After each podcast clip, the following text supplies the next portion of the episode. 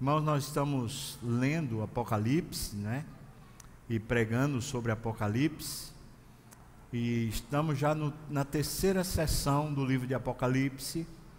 A primeira sessão vai do capítulo 1 até o capítulo 3, onde lemos Jesus se revelando a João e falando às sete igrejas. Ele traz uma palavra de exortação, traz uma palavra de fortalecimento, edificação e de correção para as igrejas. E aquela expressão sete igrejas quer dizer as igrejas ou a igreja do Senhor Jesus de todas as épocas. Depois a gente encontra a segunda sessão. Na segunda sessão nós lemos o trono de Deus, no capítulo 4.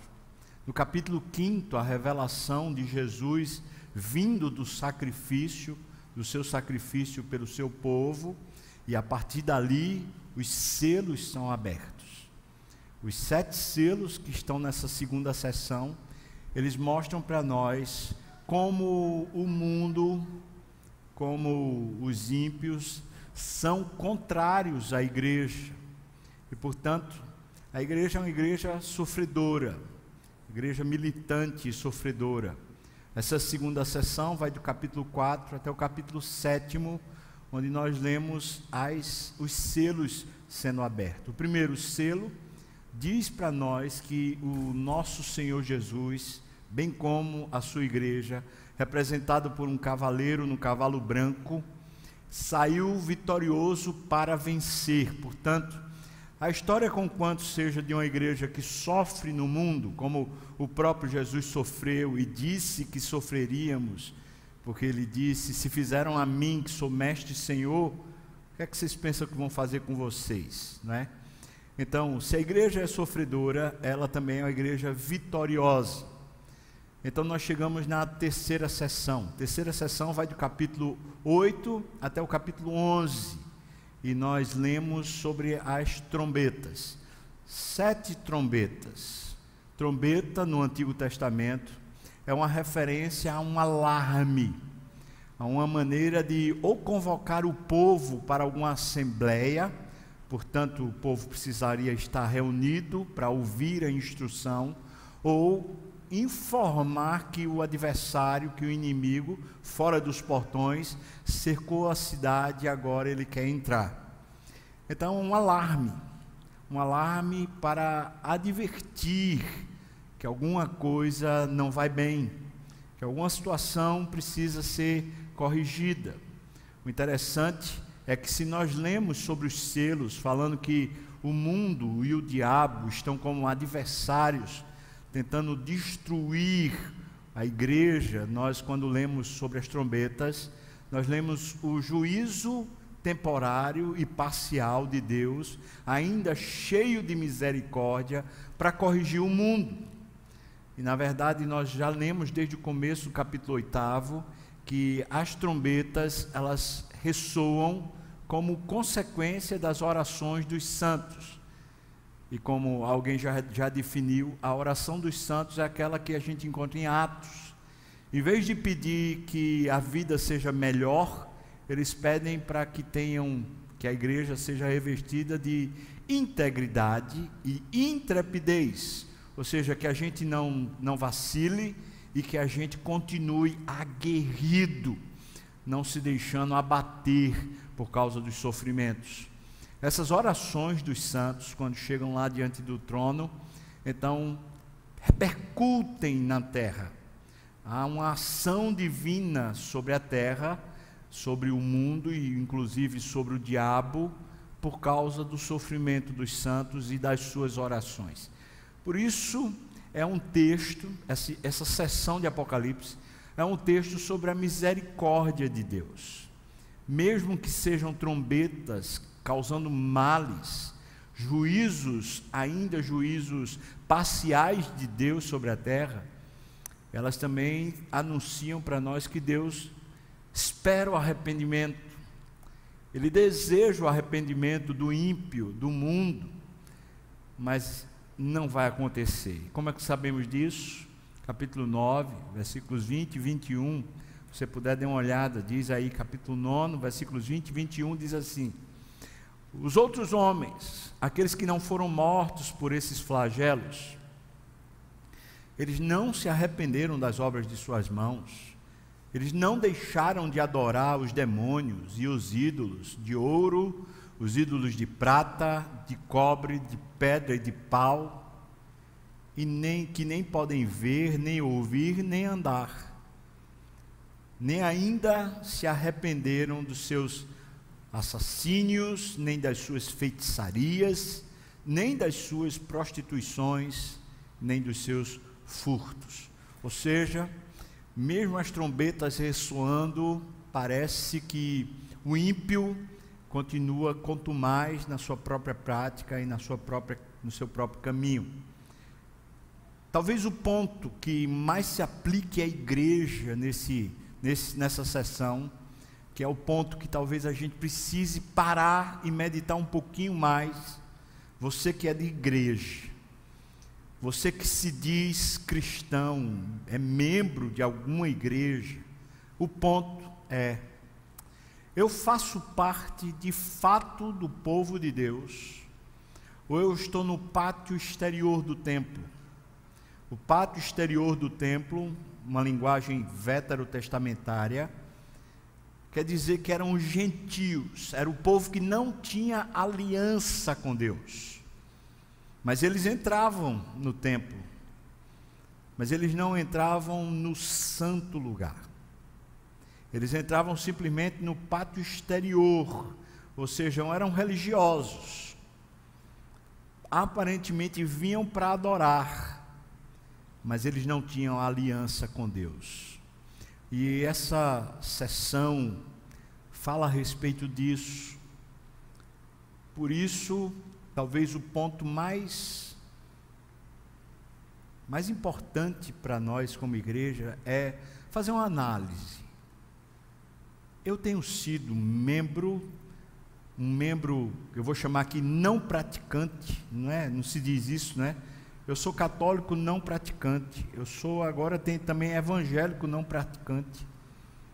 Eu sou esse que se diz, mas de fato não vive. Ou eu sou de fato uma pessoa que tem aliança com Deus e vivo baseado nessa aliança com Deus? Quando nós estamos lendo essa sessão, nós entendemos que não se trata de um novo período da história. Apocalipse está dividido em sete sessões que são paralelas e progressivas paralelas porque estão tratando do mesmo período de tempo que vai desde a morte e ressurreição de Jesus até a sua segunda vinda. E progressiva porque a cada sessão, então ele vai revelar uma perspectiva diferente que, faz a gente entender melhor o cenário e o chamado tempo do fim, que é o que vivemos. Nós vivemos no tempo final que é inaugurado com a morte e ressurreição de Cristo até a sua segunda vinda. Portanto, nós estamos vivendo o Apocalipse. E quando lemos nessa sessão sobre as trombetas e o que é que elas hum, revelam para nós, nós podemos fazer uma avaliação do, do tempo que vivemos.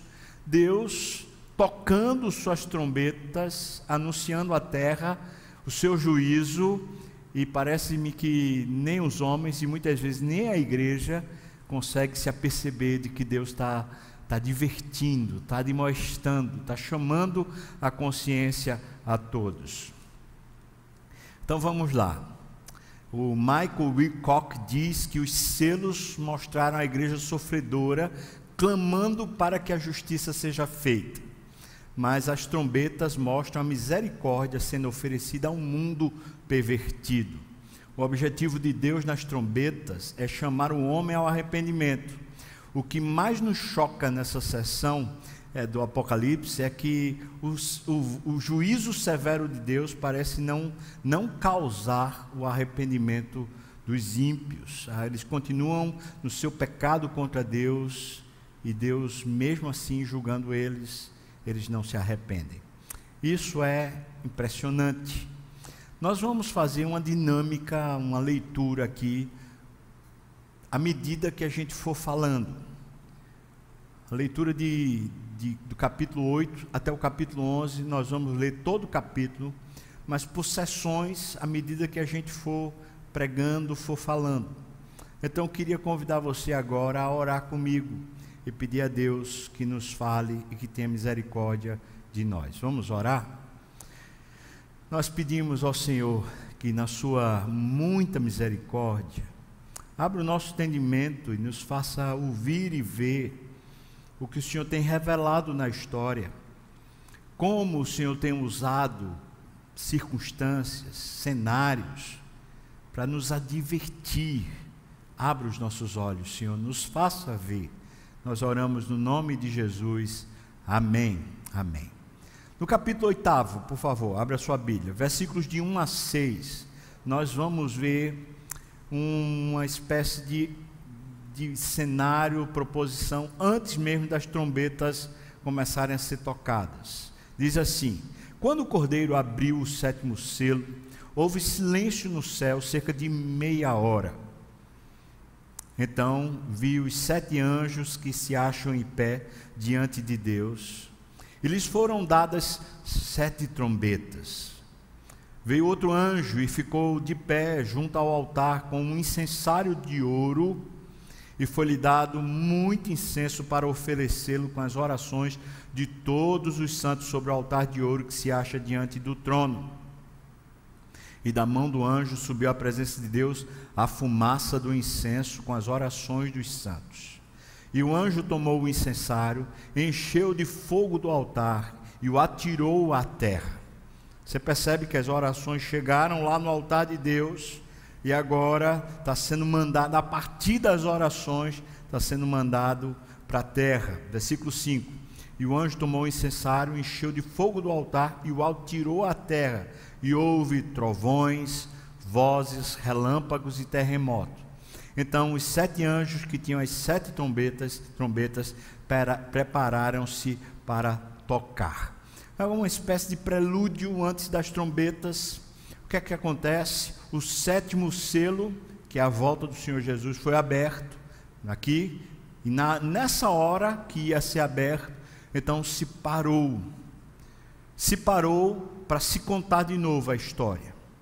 Ou seja, é como se ele tivesse agora dizendo: a gente precisa ir por outro ângulo.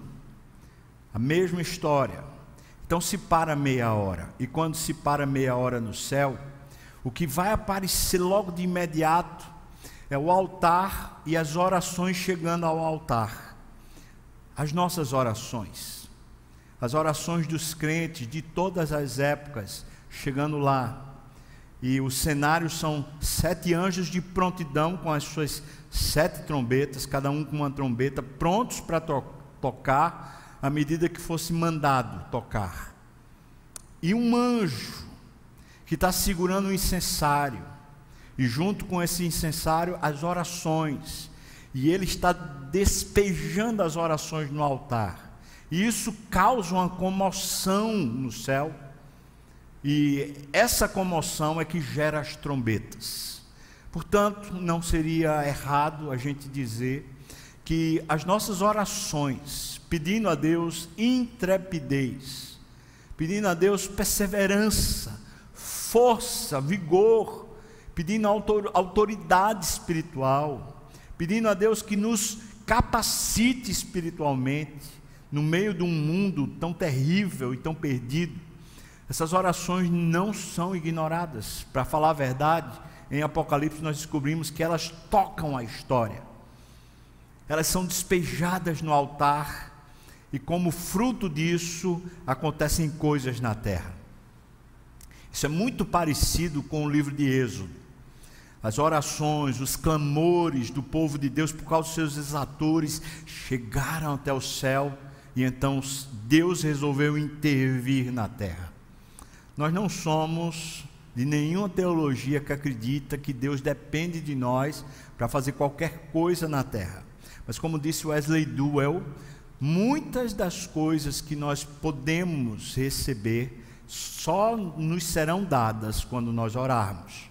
Porque o Deus que resolveu nos abençoar também resolveu o meio pelo qual ele nos abençoaria. E um dos meios pelo qual Deus há de nos abençoar são as orações. Portanto, muitas coisas nós não temos recebido porque não pedimos. Porque se pedirmos em nome de Jesus, não como se fosse um amuleto, mas pedirmos em nome de Jesus significa que nós estamos concordando com o rei. Nós estamos falando o que o rei falaria. Se nós assim orarmos, nós recebemos de Deus o sim e o amém. Que assim seja. Ou seja, as coisas começam a acontecer. Portanto, oração não é brincadeira. oração me mexe com os céus. oração move os céus. oração é derramada diante do altar do Senhor. E logo de cara a gente pode perguntar: você tem orado?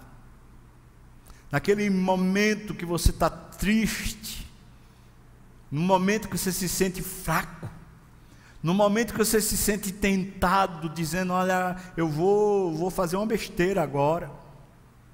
Você tem orado. Como sendo de fato o seu refúgio, a fonte que lhe sustenta.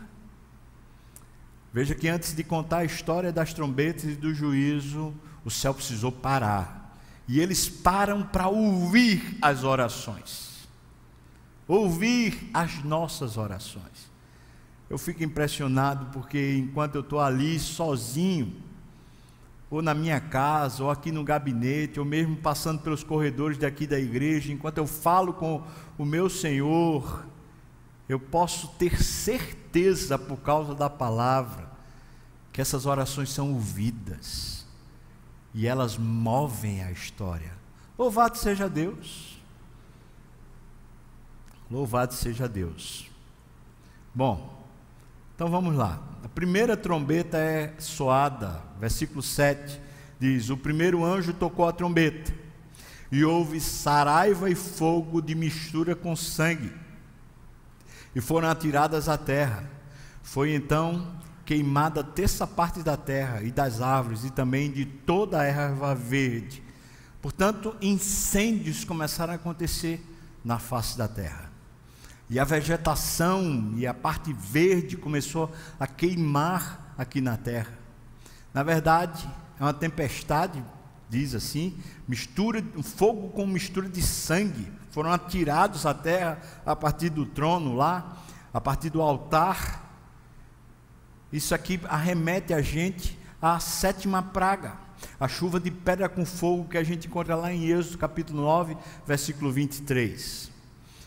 Ah, então há um paralelo de ideias com o Deus que intervém lá em Egito, quando o povo de Deus está cativo, sofrendo, com agora a ideia das trombetas. E a primeira trombeta que ressoa são calamidades, calamidades na vegetação, na natureza.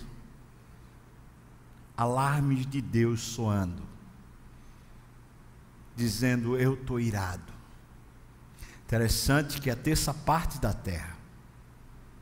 Segunda trombeta, versículos 8 e 9 diz: O segundo anjo tocou a trombeta, e uma como que grande montanha ardendo em chamas foi atirada ao mar, cuja terça parte se tornou em sangue, e morreu a terça parte da criação que tinha vida existente no mar, e foi destruída a terça parte das embarcações. Segunda trombeta é no mar, é o oceano sendo destruído, e as embarcações que estão no oceano sendo engolidas e tragadas. Mais uma vez a natureza está sentindo, e ela está revelando que Deus está irado. Ele usa essa expressão dizendo que é uma montanha de fogo ardente cai sobre o mar.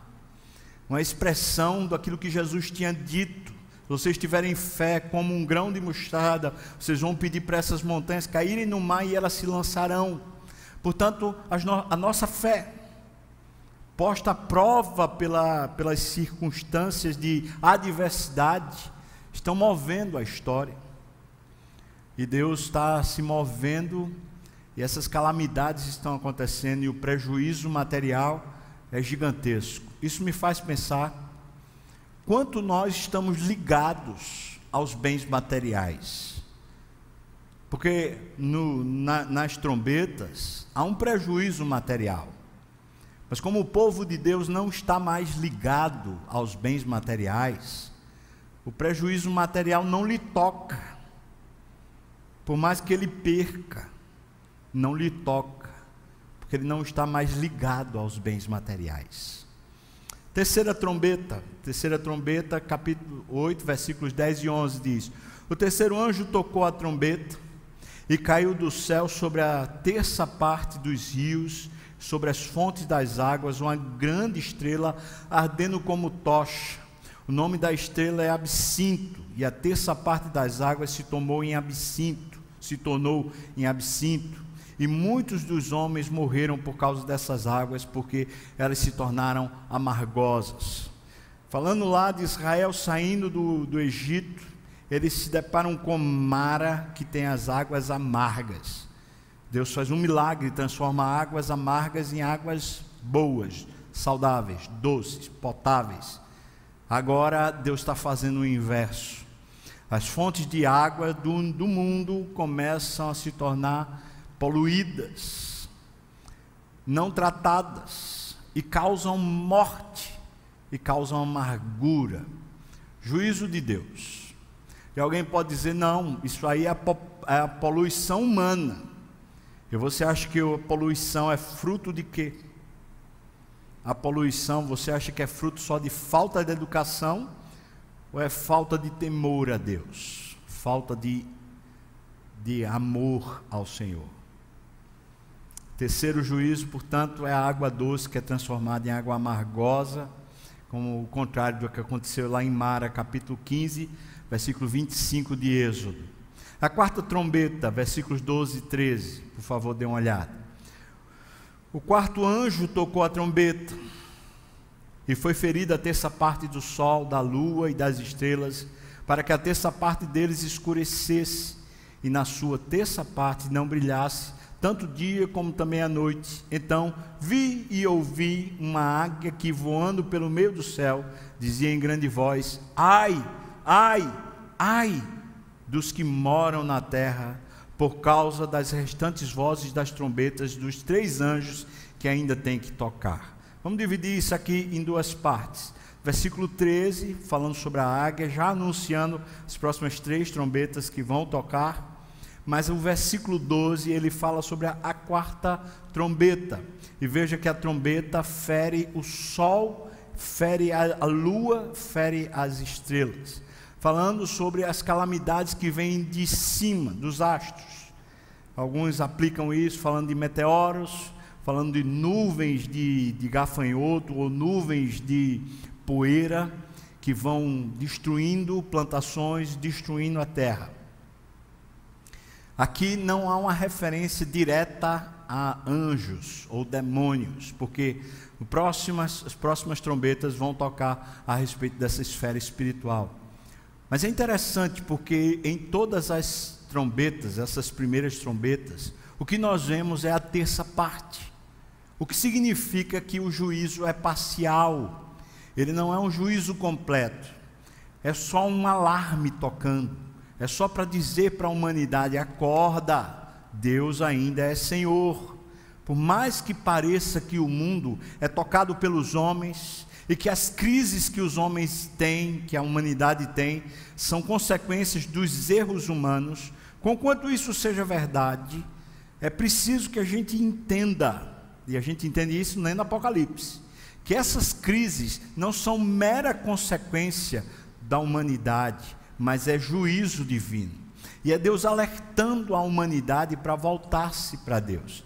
Por isso, se a gente tem visto essas coisas nos noticiários, incêndio nas florestas, se a gente tem visto calamidade no mar, maremoto, vulcões no meio do mar, se a gente tem visto acontecer essas calamidades das águas potáveis cada vez menos no mundo, se a gente tem visto, de alguma maneira, a o cosmo, né, sofrendo por causa da humanidade, a gente precisa entender que na verdade isso é Deus. Deus tocando. Nós não entendemos mais assim. Nós que vivemos nessa época, nós entendemos que essas coisas são apenas erros humanos. Nós não conseguimos mais, estou falando como igreja, acreditar que Deus está ressoando uma trombeta, que Deus está alardeando a humanidade, está dizendo acorda. Nós achamos que é simplesmente efeito dos homens. Pois, irmãos, quando acontece um maremoto, quando acontece um vulcão, quando acontece uma calamidade, uma nuvem de gafanhotos, uma nuvem de poeira, quando acontece é, alguma coisa dessa, Deus está soando uma trombeta. Deus está dizendo: Eu continuo reinando. E não estou feliz com o sofrimento que o meu povo tem passado por causa da impiedade do mundo. Aí, a segunda parte é o versículo 13. No versículo 13, nós vemos uma águia voando e gritando: ai, ai, ai. Cada ai representa a próxima trombeta que será ressoada. O que ele está dizendo, que essa águia está dizendo, como uma porta-voz do céu, ela está dizendo: agora a coisa vai ficar séria. Porque se a natureza está ressoando uma trombeta para nós e nós não conseguimos ouvir o próprio Deus, então agora o mundo vai entrar em crise de verdade. E agora talvez eles escutem, conquanto não escutam, a humanidade não escuta. A quinta trombeta, versículos de 1 a 13 do capítulo 9, nós lemos assim: O quinto anjo tocou a trombeta, e vi uma estrela caída do céu na terra. Isso é o diabo, irmão. Agora, estrela aqui é o diabo que cai do céu na terra. Quando ele cai, Jesus diz isso para nós. Ele diz, quando os discípulos foram enviados na missão, que eles voltaram contando quantas bênçãos e como os demônios se submetiam a eles. Então Jesus diz: Eu via Satanás caindo do céu. E talvez um ponto que a gente não entenda muito bem é justamente isso. Quando Jesus veio à terra, ele explica dizendo que ele veio prender o valente. O valente que tomava conta da casa, a casa que é o planeta Terra. Lembra que o homem, lá no Éden, ele entregou as chaves da terra, porque o governante da terra era o ser humano. Ele, quando obedeceu o diabo, ele entregou as chaves da terra, o reino desse mundo, ele entregou ao diabo. E agora o diabo, como dono da casa, ele estava governando. Então Jesus, quando veio, ele veio e prendeu o diabo, amarrou o diabo. Essa é a expressão que a gente encontra no Evangelho de Marcos. Estou falando aqui de, de modo equivocado, não. Literalmente no Evangelho de Marcos diz que quando vem o mais valente, ele amarra aquele que era o valente que segurava a casa. Então, claro, o diabo é um espírito e, portanto, ele não é amarrado com corda. Ele só pode ser amarrado espiritualmente. E é Jesus quem faz isso na sua primeira vinda. Portanto, o reino de Deus, esse período, é o período em que o diabo está amarrado. Mas aí você vê agora a trombeta ressoando. O diabo caindo. Aí veja, veja o que o texto diz. Versículo, ainda versículo 1. E foi-lhe dada a chave do poço do abismo. Uma referência ao, ao lugar onde os demônios estavam. Diz mais: ela, ela abriu o poço do abismo, a chave abriu o poço do abismo e subiu fumaça do poço como lama de grande fornalha como, desculpa, como fumaça de grande fornalha, e como a fumaceira saída do poço escureceu-se o sol e o ar. Versículo 3. Também da fumaça saíram gafanhotos para a terra, e foi-lhes foi dado poder como o que tem os escorpiões da terra. E foi-lhes dito que não causassem dano à erva da terra, nem a qualquer coisa verde, nem a árvore alguma, e tão somente fosse afligido os homens que não têm o selo de Deus sobre a fronte, ou seja, sobre os ímpios. Esses demônios que saem desse poço infernal eram para afligir os ímpios, apenas os ímpios, e não aqueles que têm o selo do Senhor na sua fronte. Versículo 5: Foi-lhes dado também não, não que os matasse, e sim que os atormentassem durante cinco meses, e o seu tormento era como o tormento de escorpião quando fere alguém. Naqueles dias os homens buscarão a morte e não a acharão. Também terão ardente desejo de morrer, mas a morte fugirá deles. O aspecto dos gafanhotos era semelhante a cavalos preparados para a guerra. Na sua cabeça havia como que coroas, parecendo de ouro, e o seu rosto era como o rosto de homem. Versículo 8. Tinham também cabelos como cabelos de mulher, e os seus dentes como dentes de leão. Eles tinham couraça como couraça de ferro. O barulho que as suas asas faziam era como o barulho de carros de muitos cavalos, quando correm a peleja. Tinham ainda cauda como de escorpião e ferrão. Na cauda tinha poder para causar dano aos homens por cinco meses. E tinham sobre eles como seu rei, veja, o rei desses demônios, o anjo do abismo, próprio diabo, cujo nome em hebraico é Abaddon e em grego Apolion. O primeiro ai passou. Eis que depois dessas coisas vem ainda dois ais. Portanto, o primeiro ai é o diabo soltando vários demônios para atormentar psicologicamente e emocionalmente as pessoas, de tal maneira que as pessoas vão querer se matar. Será que depressão entra nisso?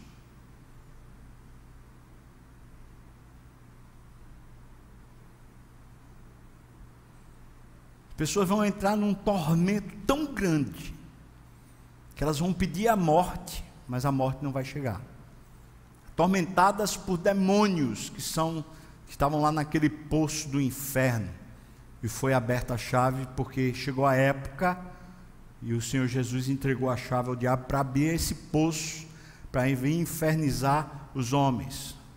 Jorge Led diz assim: a quinta parte são, desculpa, a quinta praga ou a quinta trombeta são gafanhotos diabólicos que atacam o corpo das pessoas mas não as matam.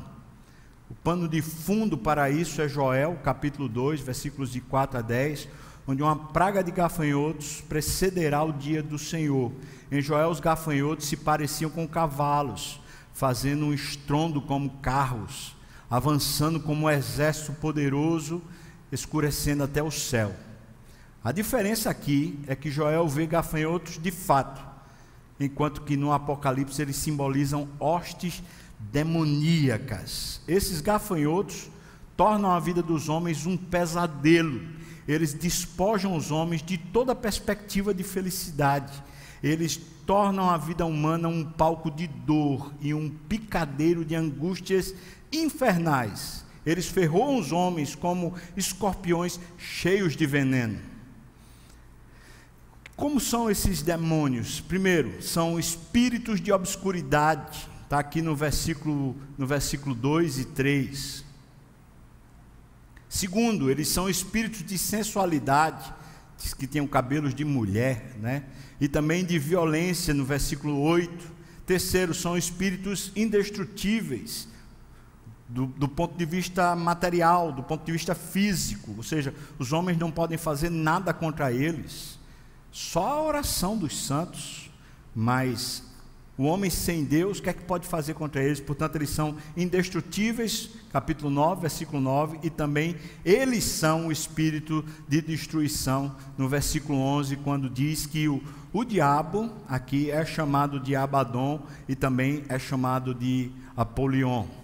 Pois é, vamos ver ainda isso? Veja, há um espírito aqui nesse texto, um espírito que é o Abaddon e o Apolion, que ele gera uma crise na política, ele gera crise na economia e gera crise nas instituições.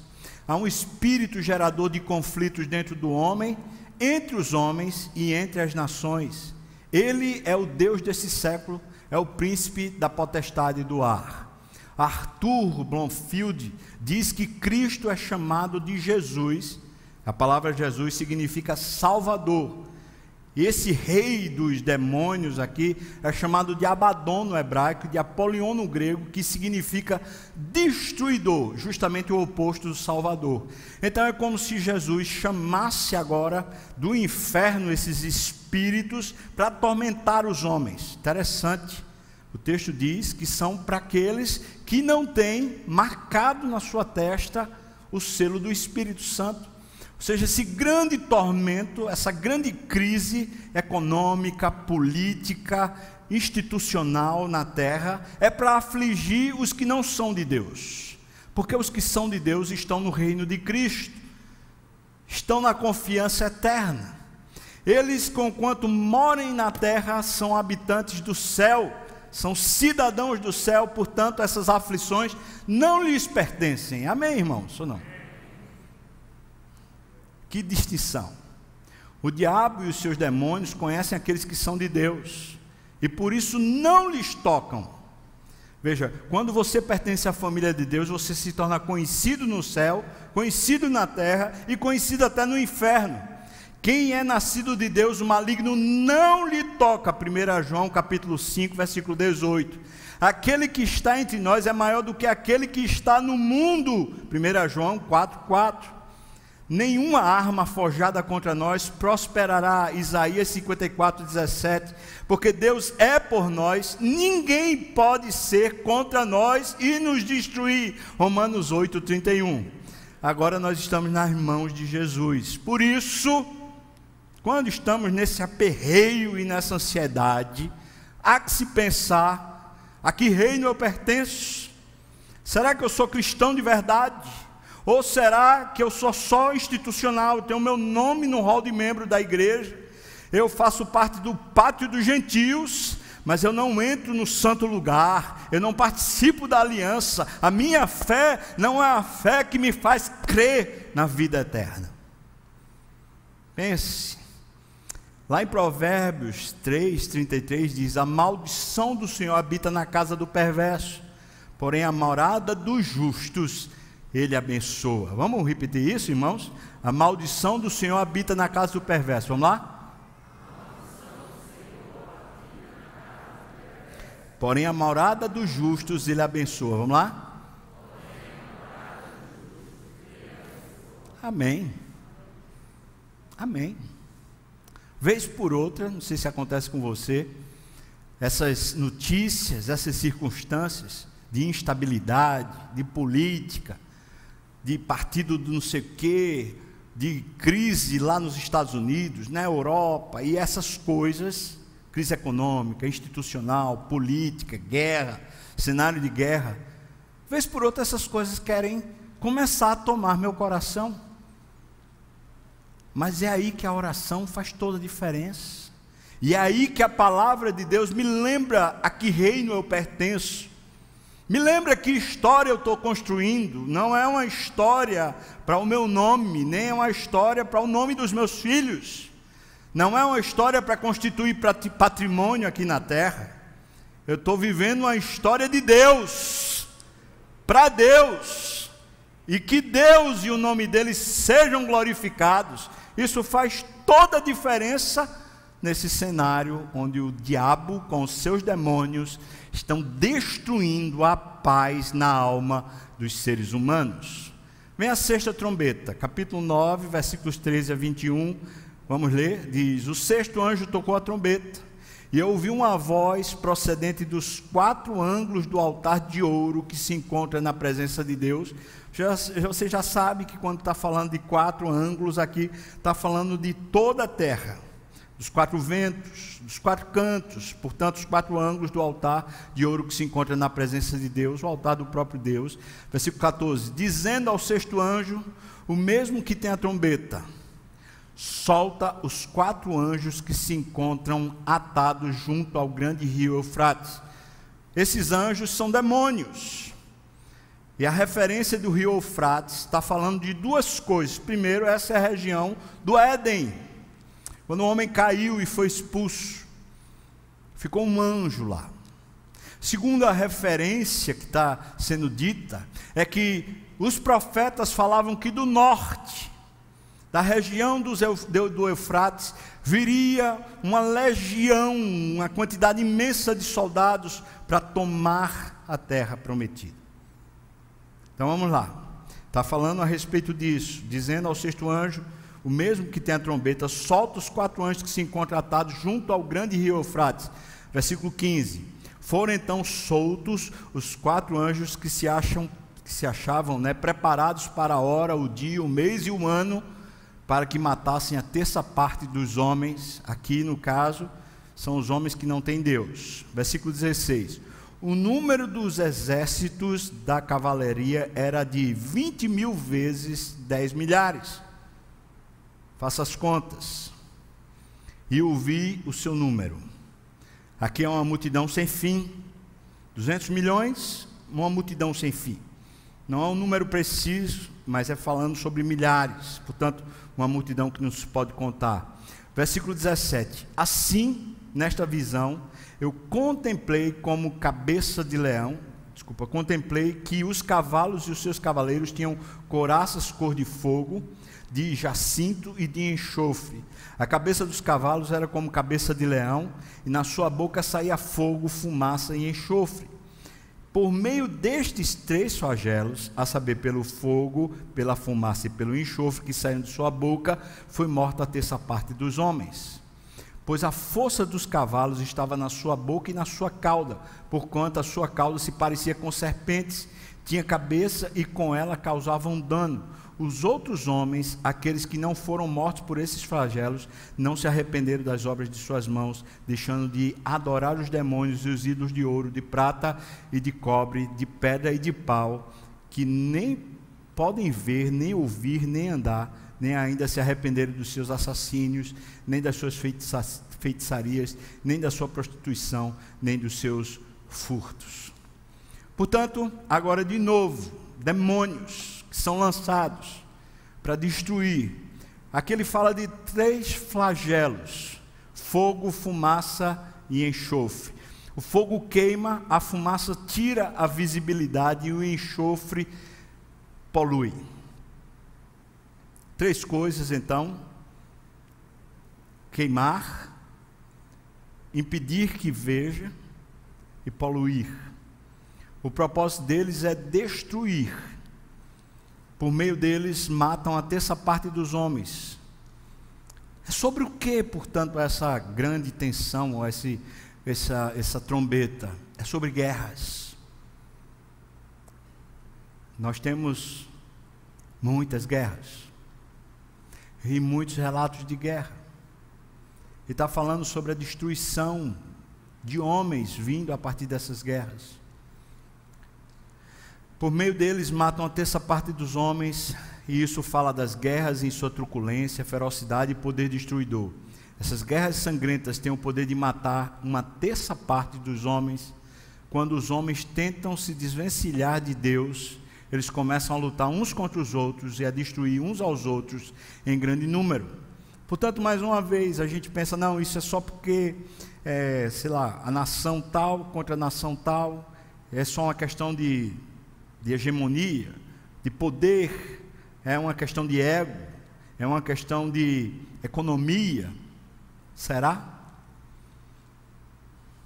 Ou será que são trombetas ressoando, advertindo a humanidade que o Senhor está irado, que parem de maltratar os seus filhos, parem de fazer mal à igreja do Senhor Veja, irmãos, os selos, a sessão anterior fala sobre o sofrimento da igreja. E agora, nós estamos lendo nas trombetas o sofrimento do mundo, como consequência da perseguição e do, dos problemas que o mundo causa à igreja. E aí a gente encontra no capítulo 10 um prelúdio para a última trombeta. Você vê que houve um prelúdio na no sétimo selo, e aí anuncia-se as trombetas, e agora, como vai ter a sétima trombeta, mais uma vez, há um prelúdio. O que é que a gente encontra nesse prelúdio? Versículos 1 a 7 diz: Vi um anjo forte descendo do céu, envolto em nuvem, com o arco-íris por cima da sua cabeça. Ora, quem foi que instituiu o arco-íris? Foi Deus lá com Noé. Portanto, esse anjo vem da parte de Deus. E ele vem com o símbolo da aliança de Deus com os homens, dizendo que não destruirá mais a terra por meio da água. Portanto, esse, esse anjo vem trazendo a aliança de Deus. E diz mais: o rosto era como o sol. Quem é descrito na Bíblia como tendo o rosto como o sol? Depois, as pernas como colunas de fogo. Quem viu, quem teve essa visão logo no começo de Apocalipse e tinha na mão um livrinho aberto? Quem era que segurava o livro? E quem é que podia abrir o livro? Portanto, a descrição disso, desse anjo aqui, é a descrição do próprio Senhor Jesus, o anjo do Senhor do Velho Testamento. Ele pôs o pé direito sobre o mar e o esquerdo sobre a terra, e bradou em grande voz, como ruge um leão, e quando bradou, desferiram os sete trovões as suas próprias vozes.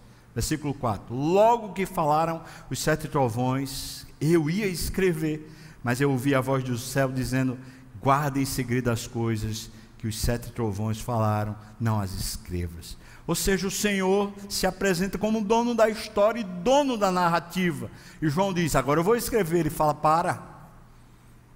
Isso aqui não. Isso aqui me pertence. Não pertence aos homens. Então você não fala para eles. Depois, versículos 5 a 7, nós vamos encontrar a declaração do anjo. Qual é a declaração que ele faz? Veja. Então um anjo que vi em pé sobre o mar e sobre a terra levantou a mão direita para o céu. E aí ele jurou por aquele que vive pelos séculos dos séculos, sinônimo de aliança, esse juramento. E aí ele diz: Quem é que é o Criador dos céus, que vive pelos séculos dos séculos, o mesmo que criou o céu, a terra, o mar e tudo quanto neles existe. Portanto, Jesus jura por aquilo que seria o seu superior, o Deus Pai. Numa linguagem metafórica, tá? Não numa linguagem real. Então ele diz: já não haverá demora. Essa é a palavra que ele vem trazer. Já não haverá demora, mas nos dias da voz do sétimo anjo, ou seja, da sétima trombeta, trombeta, quando ele estiver para tocar a trombeta, cumprir-se-á então o mistério de Deus, segundo ele anunciou aos seus servos, os profetas. Ou seja, quando se tocar a sétima trombeta, já é a volta do Senhor Jesus. Versículos 8 a 11 diz: A voz que ouvi, vinda do céu, estava de novo falando comigo, dizendo: Vai e toma o livro que se acha aberto na mão do anjo, em pé sobre o mar e sobre a terra. Eu fui, pois, ao anjo, dizendo-lhe que me desse o livrinho. Ele então me falou: Veja o que é que Jesus disse para João, semelhante ao que foi dito para Ezequiel, para Jeremias. Veja o que ele diz: Toma-o e devora-o. Certamente ele será amargo ao teu estômago, mas na tua boca será doce como mel. Eu tomei o livrinho da mão do anjo e o devorei. E na minha boca era doce como mel. Quando, porém, o comi, o meu estômago ficou amargo. Então me disseram: é necessário que ainda profetizes a respeito de muitos povos, nações, línguas e reis. O que, o que é o encontro de João com Jesus e esse livrinho que é o livro da vida?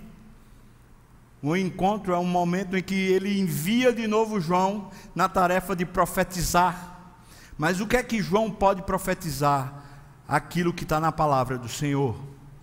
João, portanto, aqui simboliza todos nós comendo a palavra de Deus, na boca, no nosso sentido, aquilo é doce, mas quando chega para na vida, nós somos confrontados pelo mundo, portanto é amargo. O doce é o doce da fé, mas o amargo é a experiência de um mundo contra Deus, beligerante, que o tempo todo nos sufoca doce e amargo. A igreja precisa interiorizar a palavra, comê-la e proclamá-la. Essa palavra é doce e também amarga. Doce para quem a proclama, amarga para quem a rejeita, ela traz vida e também ela traz o juízo. Capítulo 11. Capítulo 11, agora preparando para a última trombeta. A igreja é representada. Veja que Jesus falou com João para comer o livrinho e agora ele faz uma proclamação dizendo: você precisa profetizar as nações, tribos e povos. Dito isso, agora vem a igreja sendo representada. A igreja é representada primeiro pelo santuário de Deus, que na Bíblia o santuário nunca é um templo físico, mas sim um povo de Deus, e depois é representado pelas duas testemunhas. Vamos ver isso então? Apocalipse 1 e 2 santuário de Deus sendo medido, veja, foi-me dado um caniço semelhante a uma vara, e também me foi dito: dispõe-te e mede o santuário de Deus, o seu altar e os que naquele adoram. Versículo 2: Mas deixa, veja, deixa de medir, a, deixa, deixa à parte o ato exterior do santuário, e não o meças, porque ele foi dado aos gentios estes, por 42 meses, calcarão aos pés a cidade santa. Ou seja, eles serão inimigos do povo de Deus e eles são gentios. Aqui a ideia veterotestamentária, gentil é o povo que não é da aliança. Portanto, o que ele está falando aqui é que, João, eu quero que você meça o tamanho, a dimensão do povo de Deus mas não meça os ímpios, fazendo uma clara divisão entre o povo de Deus, os que congregam para adorar a Deus e vivem na adoração, e aqueles que são simplesmente, entre aspas, nominais. Ou seja, não são de fato crentes. Eles têm um nome no hall de membros. Eles até vão na frente, professam a fé, mas não vivem com Deus, não vivem para Deus e não vivem servindo a Deus. Portanto, não os meça. Distinção então. É agora falando das duas testemunhas. Versículos 3 até o versículo 6 diz: Darei as minhas duas testemunhas que profetizam por 1260 dias, vestidas de pano de saco, ou seja, de humildade são estas as duas oliveiras e os dois candeeiros que se acham em pé diante do Senhor da terra. Se alguém pretende causar-lhes dano, sai fogo da sua boca e ela devora os inimigos. Sim, se alguém pretender causar-lhes dano, certamente deve morrer. Versículo 6.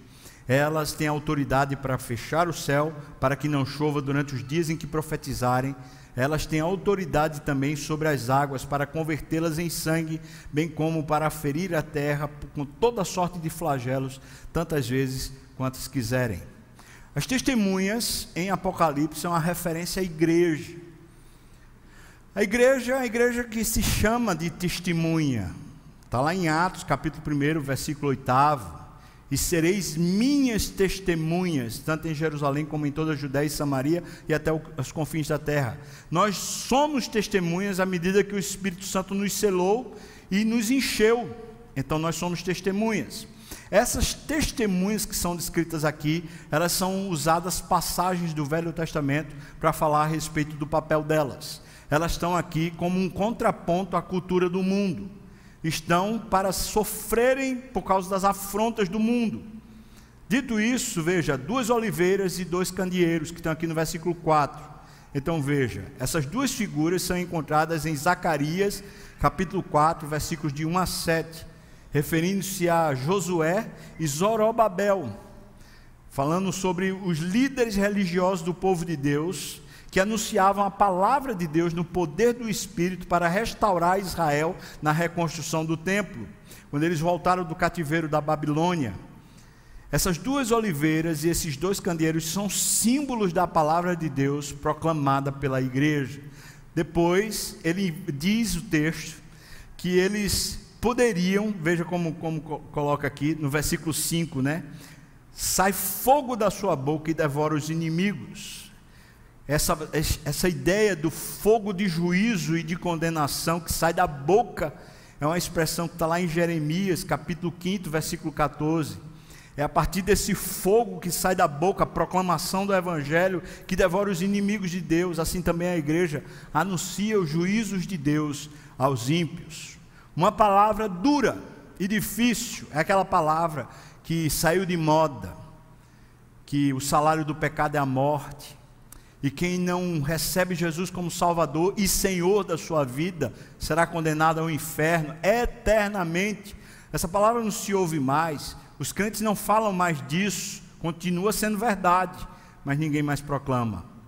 E no, cap... no versículo 6, então ele usa duas, duas figuras do Velho Testamento, Elias e ele usa Moisés. Quando ele fala que o céu foi fechado, está citando Elias, que fez isso no, no, tempo de Acabe, e quando ele fala a respeito de converter água em sangue, é Moisés quando está tirando o povo do cativeiro do Egito.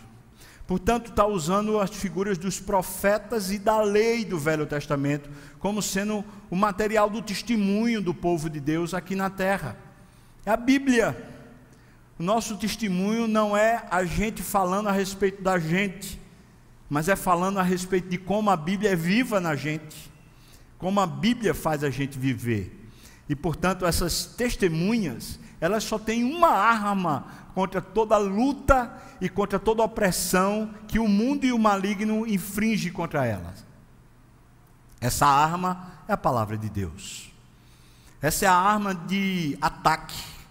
Enquanto que a arma de defesa é a oração, pedindo a Deus sua misericórdia e pedindo a Deus que nos abençoe e nos guarde para permanecermos fiéis. Agora, a igreja que é representada, ela será algumas qualidades aqui no versículo 7 até o versículo 14. Veja, versículo 7 diz: Quando tiverem então concluído o testemunho que devem dar, a besta que surge do abismo pelejará contra elas, contra a igreja, e as vencerá e matará. A igreja. O seu cadáver ficará estirado na praça da grande cidade, como se fosse uma grande vitória, né? Que espiritualmente se chama Sodoma e Egito. Veja onde é que ela, ela é essa cidade, onde também o seu Senhor foi crucificado. Portanto, uma simbologia de Jerusalém espiritual. Não está falando da igreja agora, mas está falando justamente daquela cidade que tinha tudo para servir a Deus, mas no entanto nunca serviu a Deus Está falando que a igreja fica lá exposta como morta. É isso que está falando. Versículo 9: Então muitos dentre os povos, tribos, línguas e nações contemplam os cadáveres das duas testemunhas por três dias e meio, o mesmo tempo de Jesus morto, depois da cruz. E não permitem que esses cadáveres sejam sepultados. Interessante, a igreja ela é, veja o que o texto está dizendo para nós no versículo 7, ela, até ter concluído o seu testemunho, ela é indestrutível. Portanto, enquanto a igreja está em missão, cumprindo o plano de Deus, ela é indestrutível. Segunda coisa que o texto diz para nós, a igreja será perseguida e sofrerá morte. Não é morte espiritual, mas é para a gente entender que o cenário é beligerante. E quando a besta se levantar, ela vai matar a igreja. Três dias e meio. Mas aí, versículo 10 diz: Os que habitam sobre a terra se alegraram por causa deles, realizarão festas e enviarão presentes uns aos outros, porquanto esses dois profetas atormentaram os que moram sobre a terra. O testemunho da igreja atormentando a terra, agora que a igreja morreu, então há uma grande festa. A vitória do mundo sobre a igreja será passageira e será infundada, porque aí você chega no versículo 11. Veja o que diz: Mas depois Veja aí, por favor, versículo 11. Mas depois dos três dias e meio, um espírito de vida vindo da parte de Deus neles penetrou, ou seja, na igreja, e eles se ergueram sobre os pés, e aqueles que os viram sobreveio grande medo. O mundo todo ficou com medo. O que é que é isso? Um povo que, mesmo quando a gente mata, ainda está vivo. Por isso que eu coloquei entre aspas.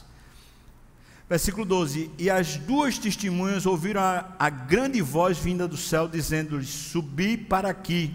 E subiram ao céu numa nuvem, e os seus inimigos as contemplaram. Você vai lembrar do que Jesus, no seu sermão profético, falou. Ele disse que se Deus não tivesse abreviado aqueles dias, esses dias antes da vinda do Senhor, esses dias imediatamente anterior à vinda do Senhor, se Deus não tivesse abreviado aqueles dias, não sobraria nenhum de nós. E então Jesus pergunta: porventura, quando o filho do homem vier, haverá ainda fé na terra? Eu posso dizer para você que o maior tesouro que temos agora e que precisamos cultivar e guardar é a nossa fé. E a fé é aumentada pela palavra de Deus. A fé, ou ela cresce, ou ela desaparece. Se a gente para de ler a Bíblia, se a gente para de conhecer a Bíblia, a nossa fé vai esmaecendo e desaparece. Porventura, quando o filho do homem vier, ainda achará fé na terra? Você ainda está lendo a Bíblia? Você ainda está ávido por conhecer as Escrituras? Ainda tem desejo de conhecer o seu Senhor e Mestre? É isso ou então a morte da sua fé? O que chama-se de apostasia.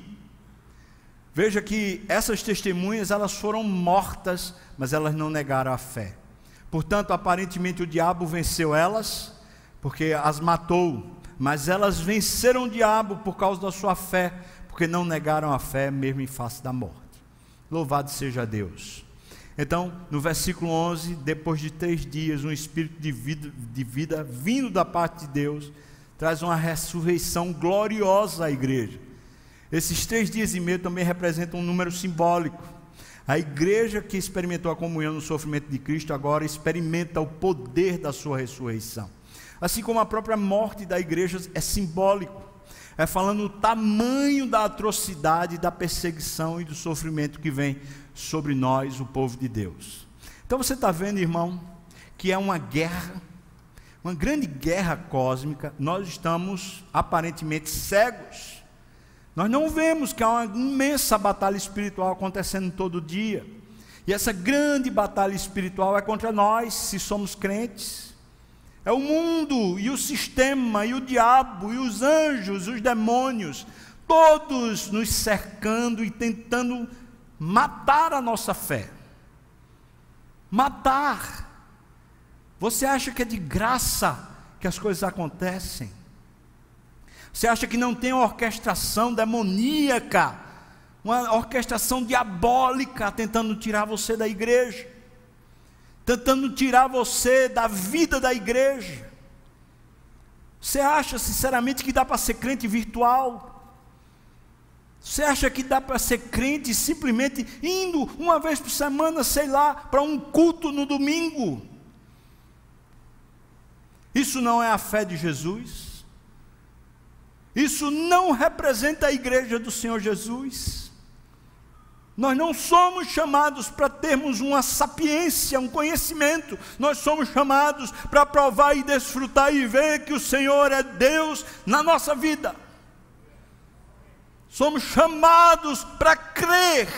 E por causa dessa fé nós estamos dispostos a morrer, porque cremos.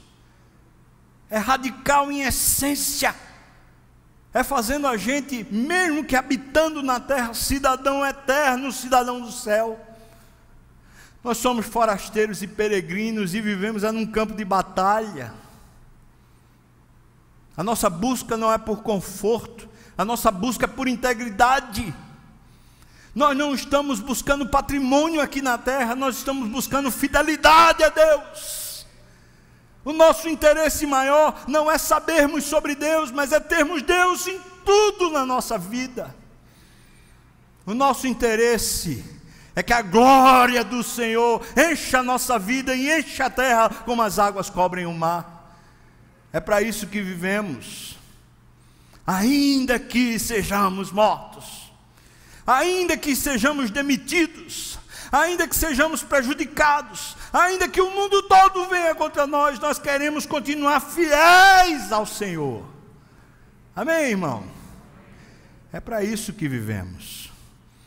Versículos 13 e 14 diz: Naquela hora houve um grande terremoto e ruiu a décima parte da cidade, e morreram nesse terremoto sete mil pessoas, ao passo que as outras ficaram sobremodo aterrorizadas e deram glória a Deus do céu.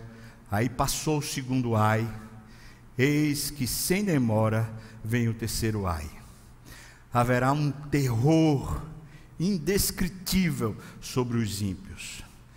Finalmente, irmãos, a sétima trombeta. Vamos ver? Versículos 15 a 19. Diz assim: Veja. O sétimo anjo tocou a trombeta, e houve no céu grandes vozes dizendo: O reino do mundo se tornou nosso Senhor e do seu Cristo, e ele reinará pelos séculos dos séculos. Quando ele tocou a trombeta, o céu começa a falar: agora a história se resolveu. Por quê? Veja o que ele diz: o reino do mundo. Esse reino que estava sobre a égide do diabo. Em Apocalipse aparece 46 vezes a palavra trono. Das 46, 44 fala do reino ou do trono no céu, onde Deus habita e onde Deus reina só duas vezes fala do, do trono na terra. E nessas duas vezes o trono quem está sentado é o diabo. Por isso ele é o príncipe desse mundo. Por isso nós não somos desse mundo, nós não temos nada a ver com esse mundo. Nada. Jorge Led diz: digno de nota que tanto os selos como as trombetas nos levam ao fim dos tempos. O sexto selo, como já vimos, fala de catástrofes cósmicas que identificarão a vinda do dia do Senhor. De maneira semelhante, a sétima trombeta anuncia a vinda do fim.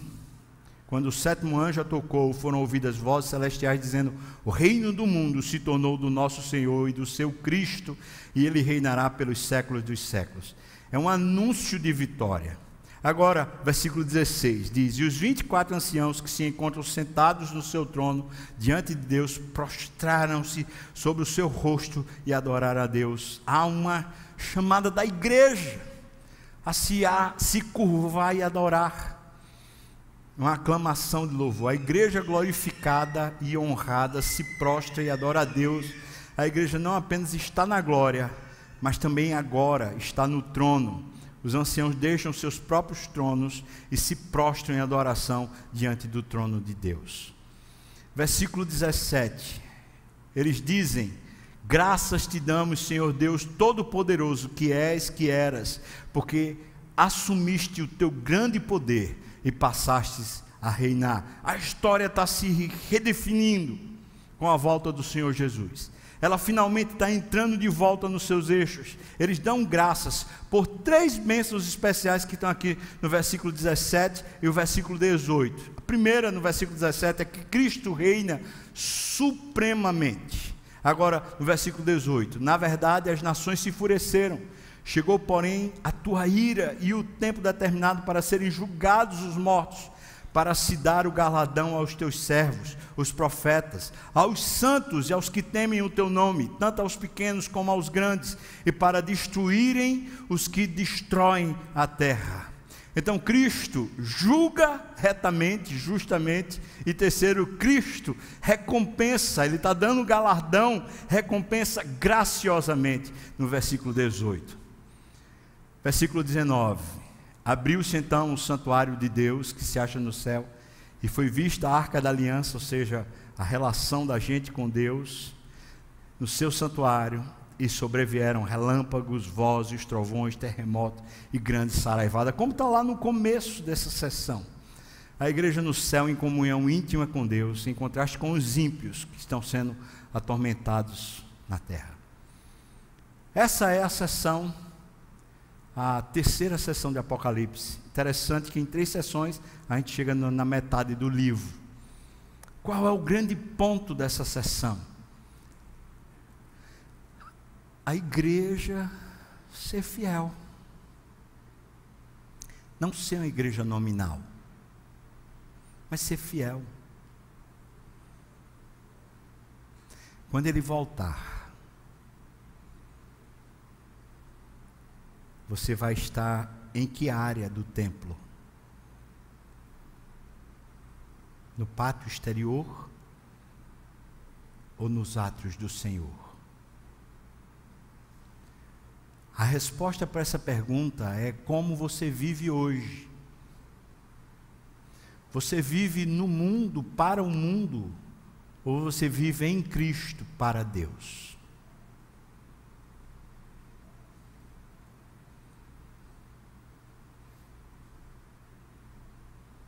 Quem vive no mundo e para o mundo, vive no ato exterior. E quando ele voltar, esses sofrerão dano. Quem vive em Cristo e para Deus, vivem nos atos do Senhor, esses são a igreja do Senhor.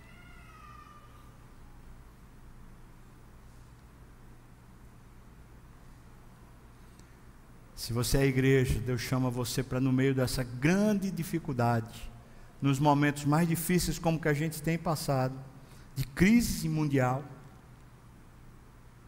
você se testemunha.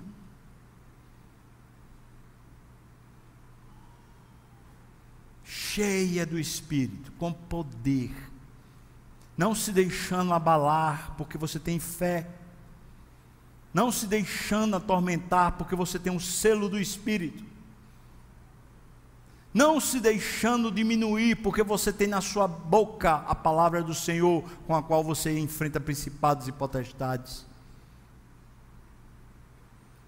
Não deixando a sua integridade cair por terra, porque você pode clamar a Deus por ter intrepidez e ousadia para permanecer crente e fiel. Você está no meio de uma batalha, irmão. E não adianta eu dizer para você que é fácil. Porque eu sinto na minha própria pele uma luta querendo me tomar. Eu sinto ao, ao ouvir as, as notícias, os noticiários, uma tensão crescente dentro de mim querendo me preocupar o que vai ser de mim, o que vai ser dos meus filhos, uma tensão querendo me tomar, como vai ser minha questão financeira, como vai ser minha questão de futuro, quando eu me aposentar, será que eu vou ter alguma casa, será que eu vou ter algum patrimônio, será que eu vou ter alguma história? Você pensa que essas coisas também não acontecem com o pastor? Mas o remédio para isso é fé. E a fé vem pelo ouvir e ouvir a palavra de Deus. A oração não é você simplesmente estar dizendo para Deus, Senhor, me dê, me dê, me dê, mas é sobretudo, Senhor, eu quero a Ti, eu preciso de Ti, aumenta minha fé, Senhor, me fortaleça, me ajude a ser íntegro, a não titubear, a não vacilar, a não viver como o mundo vive, mas viver para a tua honra e para a tua glória em todas as áreas. Amém, irmão? As trombetas já estão soando, já faz dois mil anos. A sétima ainda não soou. Mas as trombetas estão soando. Estão avisando para a gente: acorda. Não dá para ficar em cima do muro. Não dá para ser da igreja e ser do mundo. Ou você é, ou você não é. Ou você ajunta com Cristo, ou você espalha com o diabo. Ou você serve a Deus, ou você serve às riquezas. Não dá para ficar no meio. Você quer se entregar ao Senhor Jesus hoje? Senhor, eu quero.